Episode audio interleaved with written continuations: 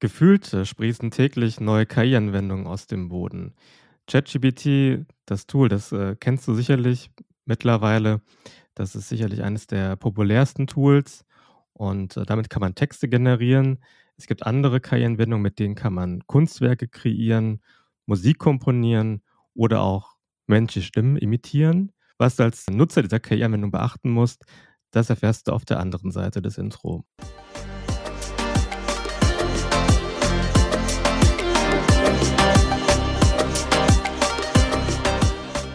Herzlich willkommen zu einer neuen Folge meines Podcasts Recht einfach erklärt, dem Wissenspodcast für rechtliche Themen. Mein Name ist Pierre Wittmann und ich freue mich sehr, dass du wieder eingeschaltet hast. In diese Folge habe ich Dr. Stefan Papastefanou eingeladen. Stefan ist Rechtsanwalt und Dozent für Urheber- und Patentrecht an der Bucerius Law School in Hamburg. Lieber Stefan, ich freue mich sehr, dass du hier bei mir im Podcast bist.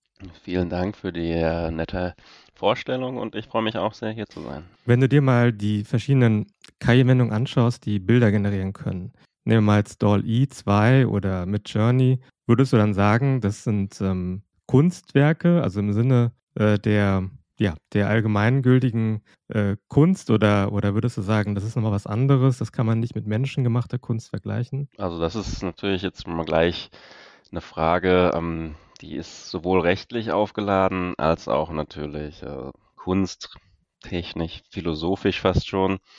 Ähm, da streiten wir uns häufig auch im akademischen Diskurs, welchen Kunstbegriff man dann eigentlich zugrunde legt. Also ich würde immer sagen, um das Ganze so ein bisschen greifbarer zu machen, sowohl von unserer Seite, den Juristen, als auch von den Künstlern. Kunst hat immer zwei Aspekte, würde ich sagen, ganz grundsätzlich. Wir haben einmal so den engeren Kunstbereich, der etwas mit der, mit der Aussagekraft, der Kreativität, dem Ausdruck zu tun hat.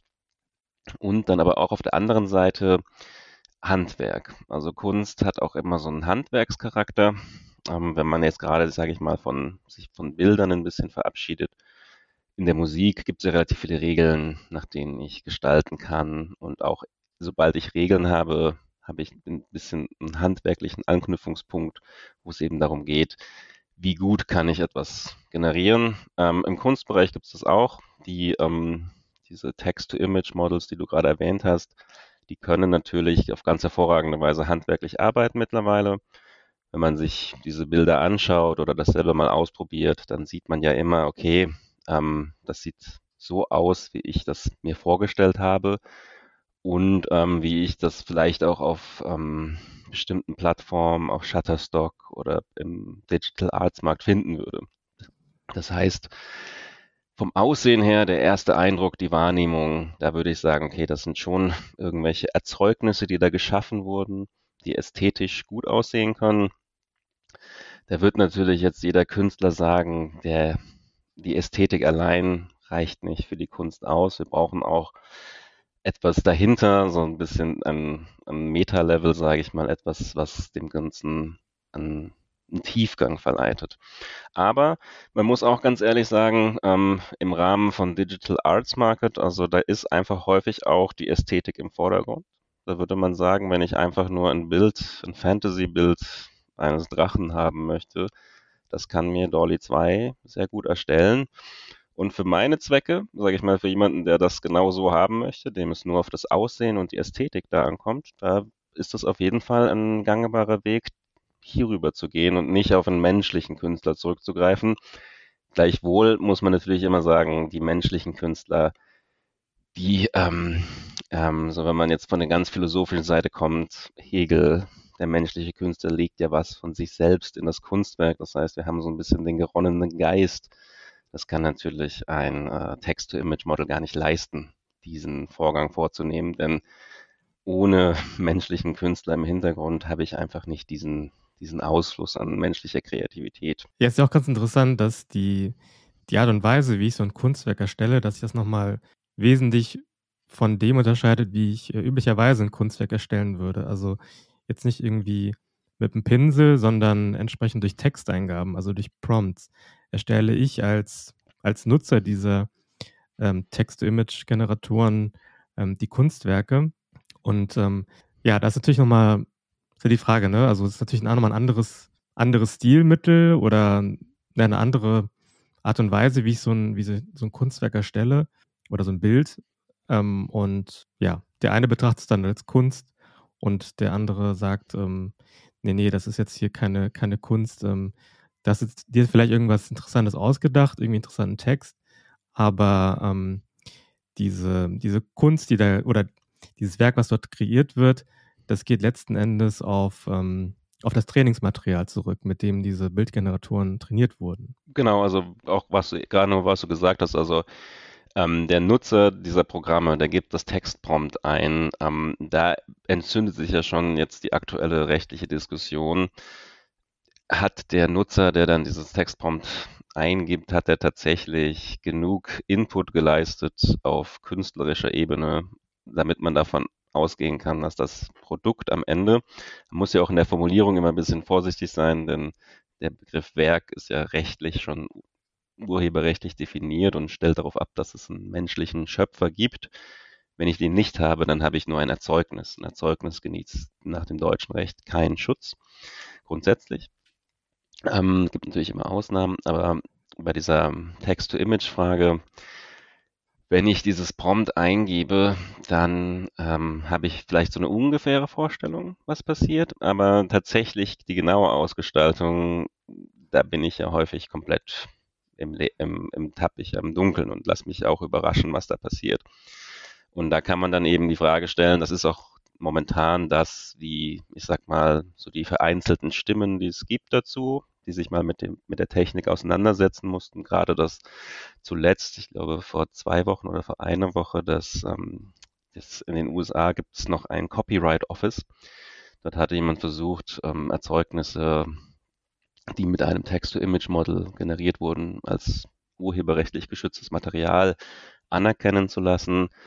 Und auch dort ist das Gericht ähm, der, sage ich mal, momentan so die im Vordringen befindliche Meinung, die sich da bildet, auch meine tatsächlich, wo es eben darum geht zu sagen, ähm, wir betrachten das als Werkzeug und ähm, wenn ich genug Kontrolle über das Werkzeug habe und vorhersehen kann, wie sich das Werkzeug auswirkt, dann ist eine Zuordnung gegeben, liegt es aber nicht mehr vor, also die Kontrolle ist minimal oder gar nicht mehr vorhanden und auch die Vorhersehbarkeit nicht, dann gibt es keine Zuordnung zu dem Nutzer. Und so ist das momentan, wenn man sich die einzelnen Ebenen dieser Text-to-Image-Generatoren anschaut. Genauso ist es tatsächlich. Niemand weiß genau, also nicht niemand, aber allgemeine, der durchschnittliche Nutzer dieser Modelle weiß gar nicht, was da im Hintergrund abläuft auf den einzelnen Ebenen. Also gerade als Beispiel Dolly 2 hat vier verschiedene Ebenen an Algorithmen, durch die das Textprompt verarbeitet wird. Das kann der einfache Nutzer nicht vorhersehen. Das heißt, für ihn würde man dann sagen, okay, das ist kein Werkzeugeinsatz mehr, damit ist es dir nicht zurechenbar, damit genießt du schon mal keinen Schutz. Man könnte darüber nachdenken, ob dann andere Akteure in dem Bereich ähm, den Schutz stattdessen genießen, aber auch die sind in der Regel zu weit weg von dem ursprünglich, äh, von dem tatsächlich am Ende entstehenden Erzeugnis, so dass man da sagen würde, es bleibt einfach niemand mehr übrig, der genug Kontrolle über dieses Produkt, Projekt hat, so dass das Produkt nicht geschützt ist, gemeinfrei. Ähm, das ist jetzt wohl, sage ich mal vorsichtig, die aktuelle Rechtslage. Wie man damit umgeht, ähm, das wird sich jetzt zeigen, sage ich mal. Also wenn ich richtig verstehe, dann ist im Prinzip nicht so ganz klar, wem das Ergebnis dieser Text-to-Image-Models tatsächlich zusteht. Also ob das jetzt derjenige ist, der, der diesen Bildgenerator nutzt oder ob das derjenige ist, der dessen Werk ähm, also als Trainingsmaterial gedient hat oder ob das eventuell der Anbieter dieser Generatoren ist. Also das ist im Prinzip noch nicht, noch nicht geklärt, ne? Und, und ähm, aber auch Gegenstand dieser Klage gegen ähm, von Getty Images, richtig? Also es gibt momentan mehrere Verfahren, die eben sich damit auseinandersetzen. Ähm, die Frage genau, wem das Produkt am Ende zusteht, im Sinne eines, eines geistigen Eigentums, ne, im Sinne eines urheberrechtlich geschützten Werkes, da sind wir, sage ich mal, wie gesagt, noch nicht endgültig. Es noch keine Klärung dazu. Aber ich sage mal, die, die aktuellen Entscheidungen, die wenigen, die es dazu gibt und die Aufsätze aus der Literatur, ähm, da geht es schon in die Richtung zu sagen, Ähm, der Nutzer ist es auf keinen Fall, denn der gibt nur das Textprompt ein. Was daraus werden kann, hat so viele Möglichkeiten, ähm, dass, dass da, da gibt es einfach zu wenig Kontrolle. Von der Nutzerseite Genau, man könnte über den Anbieter nachdenken oder die Programmierer hinter den einzelnen Ebenen. Klar, man könnte auch darüber nachdenken, ob die Trainingsdaten, ähm, ob die Personen, die die ausgewählt und eingepflegt haben, ob die tatsächlich genug künstlerischen Einfluss haben auf das Endprodukt. Aber auch da merkt man schon künstlerischer Einfluss. Welche Entscheidungen treffen die, die sich konkret im Endprodukt aus wirken, da wird man immer wieder zum Ergebnis kommen. Irgendwie, wir können momentan noch keine Person fassen oder vielleicht gelingt uns es auch tatsächlich nicht, irgendjemanden in diesem gesamten Projekt zu fassen, der tatsächlich genug künstlerische Spezifikationen vorgibt, die sich auch im konkreten Ergebnis auswirken. Und dann muss man einfach zum Ergebnis kommen zu sagen, ähm, dieses Produkt ist äh, gemeinfrei. Da gibt es niemanden, der Rechte daran hat und dann kann damit jeder machen, was er möchte. Genau, diese Klagen, die jetzt da entstehen, also Getty Images hast du schon erwähnt und eben auch hier ähm, gegen Midjourney und Stable Diffusion, da geht es eben auch um die Fragen, wer hat denn eigentlich an diesem ganzen Projekt welche Rechte und ähm, wie kommt ich denn, kommen denn die Werke, mit denen das dieses Projekt äh, trainiert wurde, wie kommen die denn überhaupt äh, da rein? Ist das gerechtfertigt? Ist das nicht gerechtfertigt?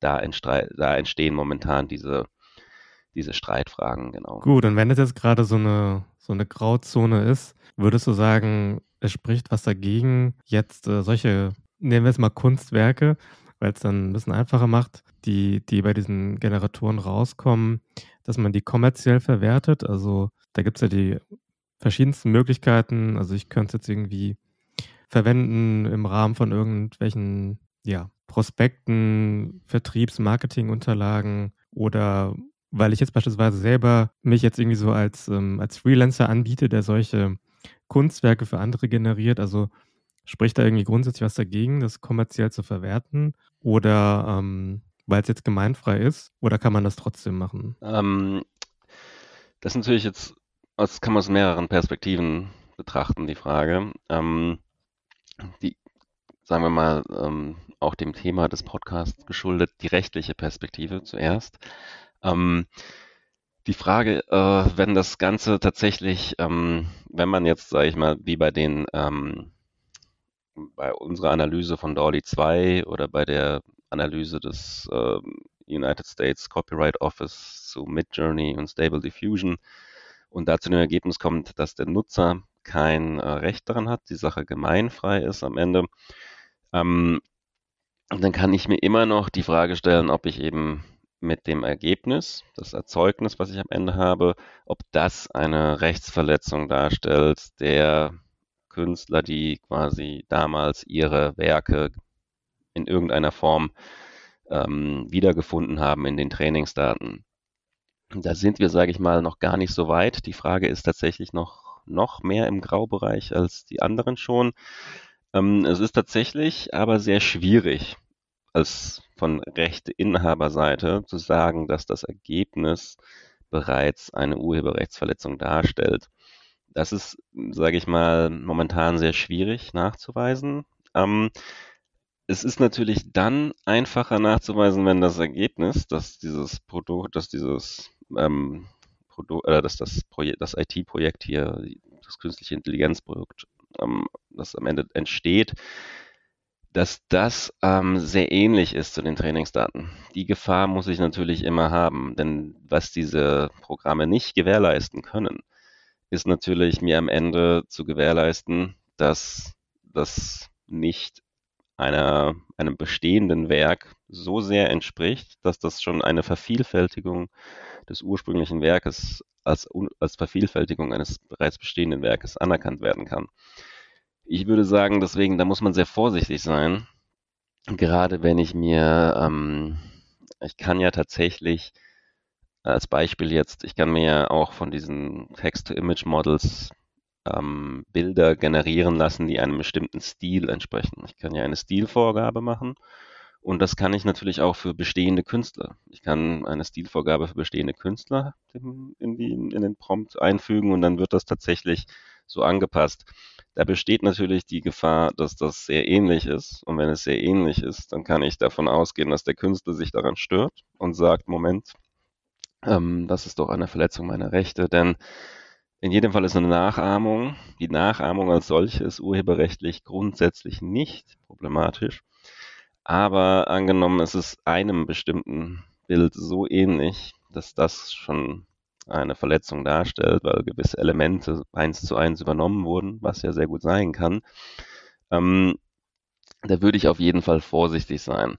Wo man ein bisschen sicherer ist, ist ähm, die Ebene, wenn ich mir kleine Symbole, das haben wir tatsächlich auch schon häufiger, ähm, also im akademischen Kontext, in der Beratung, vorgenommen bei Indie-Spieleentwicklern, die ähm, häufig nicht bereit sind oder nicht in der Lage sind, teure ähm, Designer zu bezahlen, die dann eben deren Modelle für de, oder deren Symbole für, für Spiele designen, sodass sie dort äh, Text-to-Image-Models nutzen und dann diese Symbole nutzen.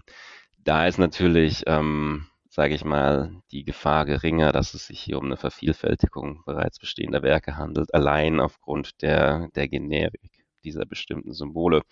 Aber wie gesagt, ähm, im größeren Kontext ähm, Bilder zu erstellen, da kann ich immer die Gefahr haben, dass ich tatsächlich mit dem Bild, weil ich ja nicht genau weiß, es kann ja auch sein, dass ich an ein schlechtes Text-to-Image-Model geraten bin und die mir einfach ein Bild kopieren von einem bestehenden Künstler dann habe ich Pech, weil dann ist das eine Vervielfältigung eines bestehenden Rechts.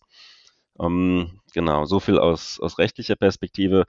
Man ist natürlich auch so ein bisschen ähm, auf künstlerischer ähm, Ebene dann, sage ich mal, von den etablierten Künstlern wird man so ein bisschen verachtet. Jetzt, ähm, aber ähm, äh, das Ding ist eben, ich sag mal, bei den Text-to-Image-Models ist es rechtlich schwieriger als als gedacht. Das Risiko habe ich aber natürlich auch bei dem menschlichen Designer. Wenn ich mir menschlich, einen menschlichen Designer hole und der generiert mir oder erstellt mir ein, ein, ein Bild, dann kann ich natürlich auch nie genau sagen, ist das denn tatsächlich äh, komplett verletzungsfrei, wenn ich das benutze, weil ich auch nicht weiß, ob der Designer eben sich woanders orientiert hat und zu welchem Maß er sich orientiert hat, dass das auch schon eine Verletzung darstellen kann. Also aus meiner Sicht gibt es ja im Prinzip zwei Möglichkeiten, äh, wie man da so ein bisschen für mehr Sicherheit sorgen kann. So das eine ist so ein bisschen kreativer sein beim, beim Prompten.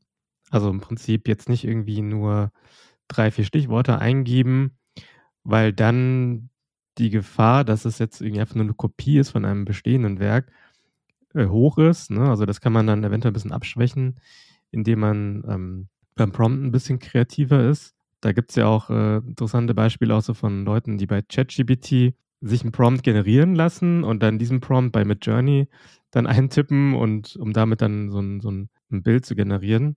Und aber es gibt da sicherlich noch weitere Möglichkeiten, wie ich, wie ich da vielleicht äh, abchecken kann, ob ähm, dieses, dieses Bild schon mal jemand anderem gehört.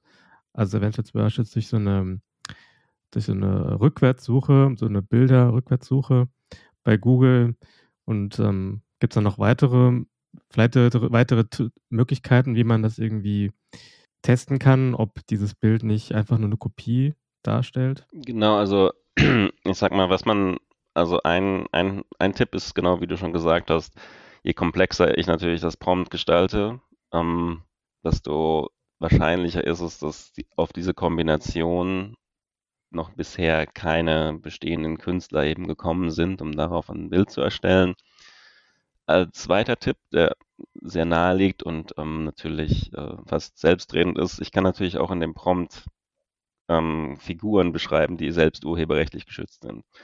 Wenn ich das vermeide, dann vermeide ich natürlich auch dieses, dieses Risiko und dann laufe ich da nicht Gefahr, das, das so zu machen. Ein weiteres Element, was ja häufig aufkommt, ist, ähm, gerade jetzt, ich nehme mal als Beispiel Dolly 2. Dolly 2 ist, ähm, das, die Bilderstellung basiert ja auch auf der ähm, sogenannten Denoisification.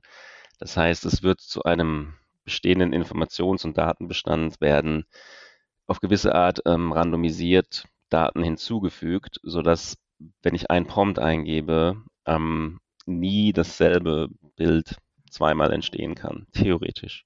Weil eben dieser, dieser, dieser Effekt der Randomisierung sich immer auch im Endprodukt ähm, darstellt. Ich würde mal sagen, wenn ich damit, damit diese, diese Methode kann ich natürlich das Produkt testen. Also das, das ähm, Text-to-Image-Model. Ich kann jetzt mehrfach dasselbe Prompt hintereinander eingeben. Und wenn ich merke, okay, das ist immer ein anderes Bild, dann weiß ich, dass es auf diese Art und Weise funktioniert.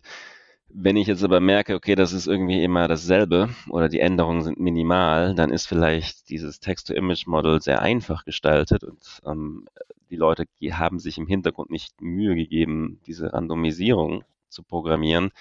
Dann sollte ich mir erstmal Gedanken machen, okay, vielleicht werden hier tatsächlich nur bestehende ähm, Kunstwerke, die in den Trainingsdaten sind, tatsächlich nur minimal verändert und so diese Randomisierung oder die computergenerierte Fähigkeit eben vorgegeben. Da sollte man einfach mal vorsichtig sein und die Programme so ein bisschen ausprobieren und schauen, wie die verschiedenen Prompts interpretiert werden.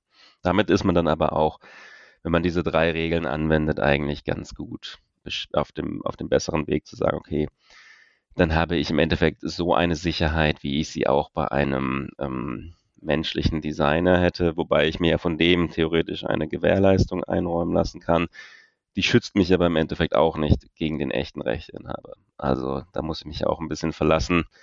Bei, dem, äh, bei den Text-to-Image-Models habe ich immerhin selber noch die Möglichkeit zu schauen, ich checke das Programm ab, ich schaue, wie es reagiert auf Eingabe von ähm, urheberrechtlich geschützten Begriffen damit weiß ich dann schon, okay, es funktioniert auf die eine oder andere Weise und kann mich selber ein bisschen absichern. Angenommen, man macht das jetzt alles äh, oder man lässt vielleicht eines dieser drei Elemente weg und ähm, der, der Urheber meldet sich und sagt, äh, Moment mal, du nutzt hier ein Bild, das äh, gehört mir, das darfst du nicht nutzen. Und, ähm, und die Betreiber von diesen KI-Generatoren haben das nicht vorher ordentlich lizenziert. Was kann denn da schlimmstenfalls den, den Nutzern den Verwendern dieser Bilder drohen? Also müssen sie dann sofort mit Schadensersatzansprüchen rechnen oder äh, wird es erstmal irgendwie eine Abmahnung sein mit einem Unterlassungsanspruch? Also mit der Maßgabe, bitte verwende das Bild nicht mehr weiter oder was, was kann da passieren? Mm, also da sind wir ja dann eigentlich schon so im sehr klassischen urheberrechtlichen Kontext. Das wird dann häufig mit der Abmahnung beginnen, wie man das so kennt, und die Strafe, Werte, Unterlassungserklärung dazu. Ähm, da kann man sich dann, wir gehen jetzt mal davon aus, dass es tatsächlich eine Urheberrechtsverletzung ist. Da kann man sich dann auch wirklich nicht sehr gut verteidigen.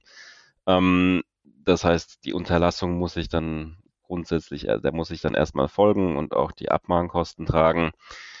Die Frage nach Schadensersatz ist natürlich ein bisschen ähm, äh, feingliedriger. Schadensersatz gibt es äh, im deutschen Recht, auch im Urheberrecht nur dann, wenn ich eben Verschulden habe bei dem Verstoß.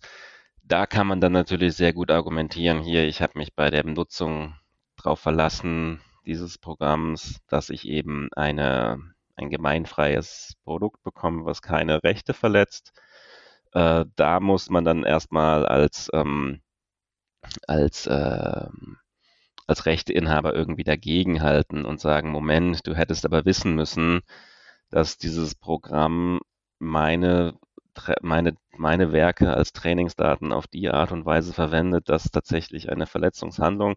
Ich habe ja gar nicht den Einblick in die Mechanik dieses Programms. Da kann man, da würde man sagen, okay, sorry, ähm, ich bin halt nicht davon ausgegangen, dass das so, so funktioniert. Ähm, ich kann mir jetzt, sage ich mal, auf gegenwärtigem Stand der Technik nicht vorstellen, dass hier auch Gerichte zu dem Ergebnis kommen, dass es so erkennbar gewesen für den einfachen Nutzer, dass hier eine Fahrlässigkeit angenommen wird.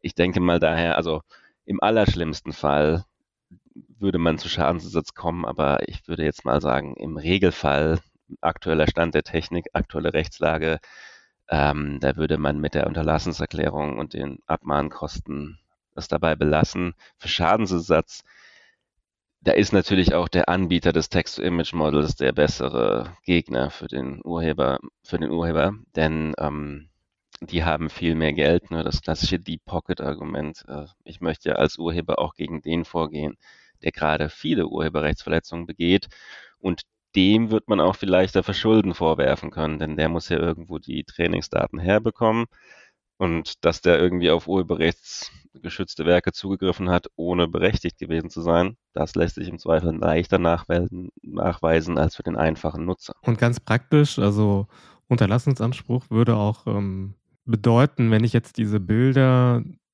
oder kann auch ein Logo sein, wenn ich das schon genutzt habe, dass ich das dann in irgendeiner Form wieder beseitigen, beseitigen muss oder ähm, also das ist ja im Zweifel nicht so ohne weiteres, ja, machbar vielleicht für den einen oder anderen, je nachdem, wie man dann diese Bilder oder diese, ja doch, diese, diese Bilder im Prinzip genutzt hat. Ähm, aber ist das auch umfasst von diesem Unterlassungsanspruch? Genau, also sobald ich eben, ähm, also die Schwierigkeit ist natürlich immer, wenn ich einmal die, ähm, die Verletzungshandlung vorgenommen habe, dann bin ich erstmal drin und muss diese Verletzungshandlung unterlassen. Im digitalen Bereich, in dem wir uns ja da ganz regelmäßig bewegen, ist das die öffentliche Zugänglichmachung. Da muss ich eben diese öffentliche Zugänglichmachung ähm, unter, unterlassen. Das heißt, ich muss meine Programme oder Websites, in denen ich eben diese, diese, ähm, diese Werke benutze oder diese Kunst, diese Erzeugnisse benutze, da muss ich das einstellen, muss sie entfernen. Das geht noch einfacher, als wenn ich jetzt tatsächlich ähm, das auf meine, äh, wenn ich physische Produkte vertreibe und da einen, einen Bestand habe, dann müsste ich den physisch verändern oder ich müsste quasi bestehenden, bestehendes Material, wenn das quasi sich nicht trennen lässt, vernichten. Ähm, oder eben, ich dürfte es auch nicht mehr verkaufen. Die verkauften Produkte sind allerdings dann, ähm, da ist es weniger problematisch wenn die einmal in den Privatbesitz übergegangen sind, dann ähm, passiert da auch nicht mehr viel tatsächlich. Abgesehen von den KI-Bildgeneratoren, über die wir uns jetzt äh, ausführlich unterhalten haben, gibt es ja auch die KI-Musikgeneratoren oder auch Stimmengeneratoren. Gibt es da jetzt aus deiner Sicht auch, ähm, ja, in dem Sinne die gleichen Problematiken, die sich auch bei den Bildgeneratoren stellen? Oder ist das beim Thema Musik bzw. Stimme nochmal so ein bisschen anders gelagert. Mm, das ist ganz gute Überleitung, denn das passt so ein bisschen zu unserer Einkleidung vom Anfang. Da haben wir ja schon gesagt, dass die, ähm, ja, wenn wir uns in die von mir vorgeschlagene Unterscheidung von Kunst in den engeren Kunstbereich und das Handwerk erinnern, die Musik viel folgt hier deutlich, deutlich ähm, engeren Regeln als digitale Bildkunst, wo ich einfach ein Bild erstellen kann. Bei der Musik da habe ich theoretisch vorgegebene Instrumente, die ich eben in so ein Musikprogramm eingebe. Ich habe ich hab Töne, ich habe Harmonien, das sind ja im Endeffekt Frequenzen. Da muss man schon sagen, das Medium ist ein bisschen enger als einfach eine leere Pixelleinwand, wo ich quasi für jedem Pixel eine bestimmte, ähm, eine bestimmte Wellenlänge im Endeffekt eintrage, welche Farbe das hat. Bei der Musik, da bin ich ein bisschen enger eingeschnitten, gerade was diese Regeln angeht. Da würde ich sagen, ähm, da kann ich quasi als, äh, das sind zwei Elemente, die hier auftreten. Einerseits kann ich, wenn ich selber sehr musikalisch bin, kann ich natürlich in meinen Textprompt so viele Elemente hier reinfügen, dass ich eigentlich schon wieder eine Zuordnung eher erreichen kann als auf den Text-to-Image-Models. Das müsste man sich mal im Detail anschauen, wie diese Text-to-Song-Models funktionieren. Aber grundsätzlich gehe ich davon aus, dass es da eher eine Chance gibt, eine Zuordnung zu erreichen. Auf der anderen Seite habe ich natürlich auch hier die Gefahr, ähm, je enger mein Medium ist, desto höher irgendwie die Wahrscheinlichkeit, dass ich mich an Bestehendem orientiere. Und plötzlich, ähm, das kann ja auch, ähm, das kann ja tatsächlich auch zufällig geschehen, dass sich das ähm, dass sich das Modell auf irgendeiner Vorlage eine Melodie erarbeitet, die tatsächlich einer bestehenden Melodie entspricht. Das ist, ähm, ich glaube, das ist ein bisschen wahrscheinlicher, als wenn ich ein Bild erstellen lasse, weil bei, der, bei dem Bild die Varianz vielleicht ein bisschen größer ist in der Randomisierung als bei, bei Tonleitern, bei verschiedenen Melodien, Basslines etc. Da gibt es ja viel. Ähm, man wird ja auch sagen, gerade im Musikbereich, da, da ist schon viel mehr Ähnlichkeit gegeben.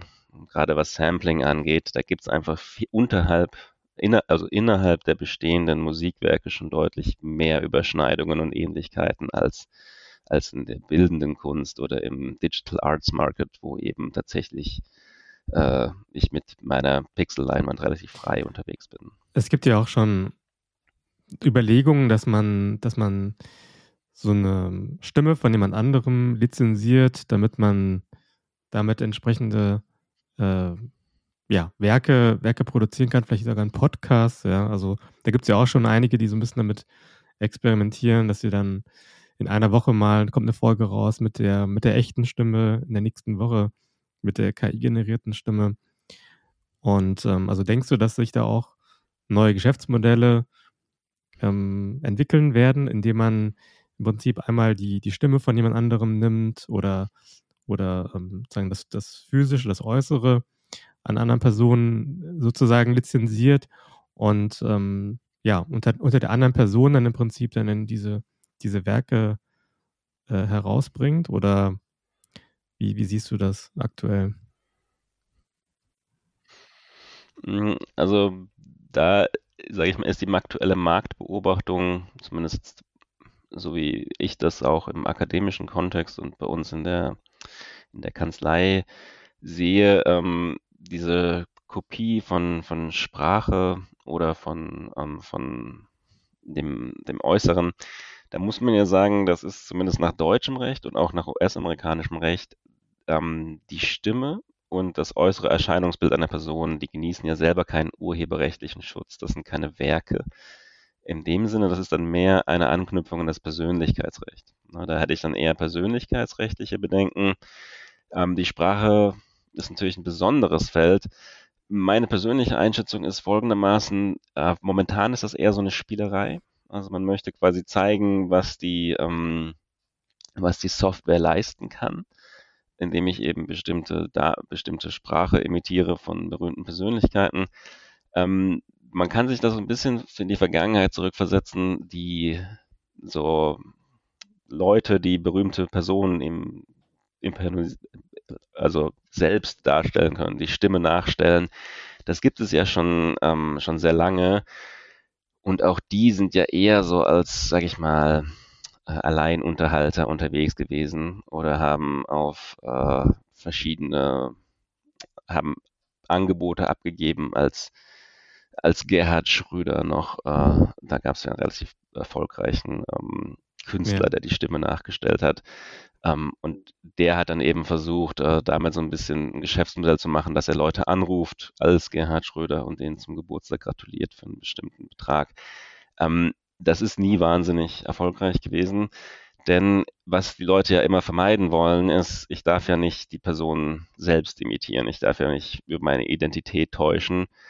Das möchten ja die in der Regel heutzutage die Leute auch nicht. Also ich möchte in der, auch nicht jetzt, wenn ich den Podcast von Joe Rogan ähm, über, eine, äh, über ein Text-to-Voice-Modell nachbilden lasse, dann möchte ich ja auch darstellen, okay, das ist spektakulär auf eine gewisse Art und Weise, aber ich möchte nicht darstellen, dass es sich hierbei um einen echten Joe Rogan Podcast handelt, weil dann bin ich eben auf jeden Fall in, in jedem Fall bei Joe Rogan persönlich schon mal eine Markenrechtsverletzung, eine Persönlichkeitsrechtsverletzung gegebenenfalls, wenn ich eben die Person imitiere und dann habe ich auch wettbewerbsrechtliche Probleme, unlauteres, äh, unlautere Wettbewerbsfragen, wenn ich eben vorgebe, jemand anderes zu sein und dessen Ruhm ausnutze.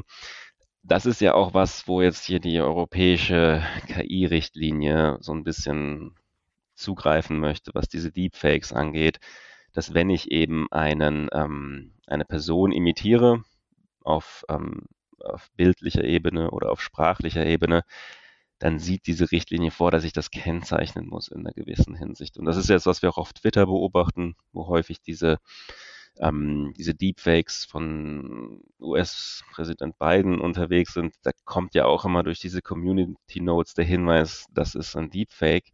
Ähm, deswegen, ich denke mal, das ist so für diesen politischen Diskurs und diese Spielerei als solche gesellschaftlich wahnsinnig interessant. Und da sollte vielleicht auch eventuell legislativer Handlungsbedarf in den USA sein, aber dass man daraus wirklich ein Geschäftsmodell entwickelt, das eben offenlegen muss, dass es sich hierbei um eine Nachahmung handelt, da sehe ich tatsächlich momentan noch nicht die Entwicklung dahingehend, dass das so ein, so ein Markt ist. Denn wie gesagt, die Nachahmung, um den bestehenden Ruhm von anderen auszunutzen, das ist eigentlich in fast allen äh, Rechtsinstituten, die wir so haben, nicht erlaubt und damit eben kein gutes Geschäftsfeld.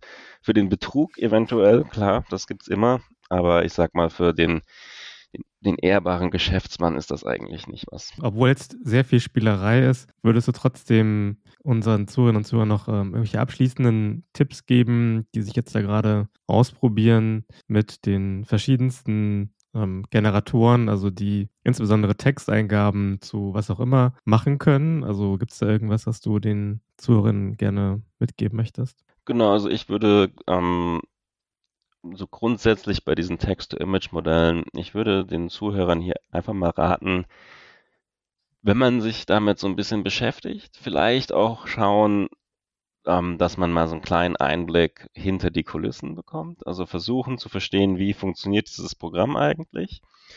Und ähm, auch so ein Gefühl dafür zu entwickeln, okay, wie, wenn ich weiß, wie das technisch funktioniert, ähm, bisschen danach schauen, wo kommen denn eigentlich die Trainingsdaten her.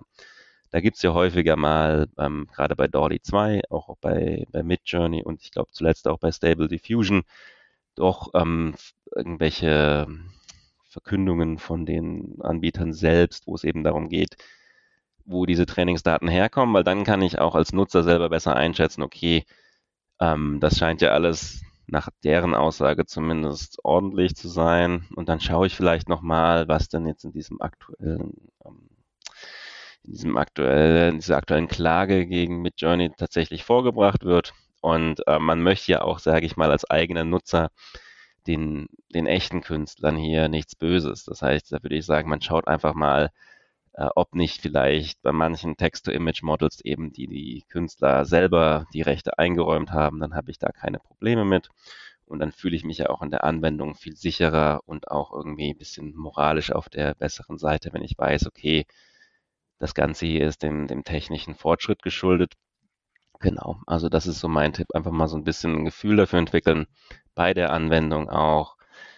Kein Text-to-Image-Model kommt aus ohne Trainingsdaten. Das heißt, irgendwo waren hier menschliche Künstler oder menschlicher Input involviert und das sollte man auf keinen Fall vergessen. Ich sag mal sowohl aus rechtlicher Hinsicht als auch so ein bisschen auch aus der moralischen Perspektive, dass man ja sich nicht ähm, auf dem Werk von anderen ausruhen möchte, um selber äh, quasi den, den Ruhm zu ernten oder den kommerziellen Erfolg einzu, einzulösen. Vielen Dank, lieber Stefan, für deine guten Antworten und deinen Überblick über diese ja, verschiedenen Themen KI-Stimmen, KI-Bilder, KI-Kunst und ähm, KI-Musik. Also da wird sicherlich noch ähm, in der Zukunft einiges zu berichten sein, jetzt wo gerade das Thema KI so durch die Decke geht. Wenn du, liebe Zuhörerinnen, lieber Zuhörer, noch eine konkrete Frage hast zum Thema KI, dann kannst du dich natürlich gerne an Stefan und an mich wenden.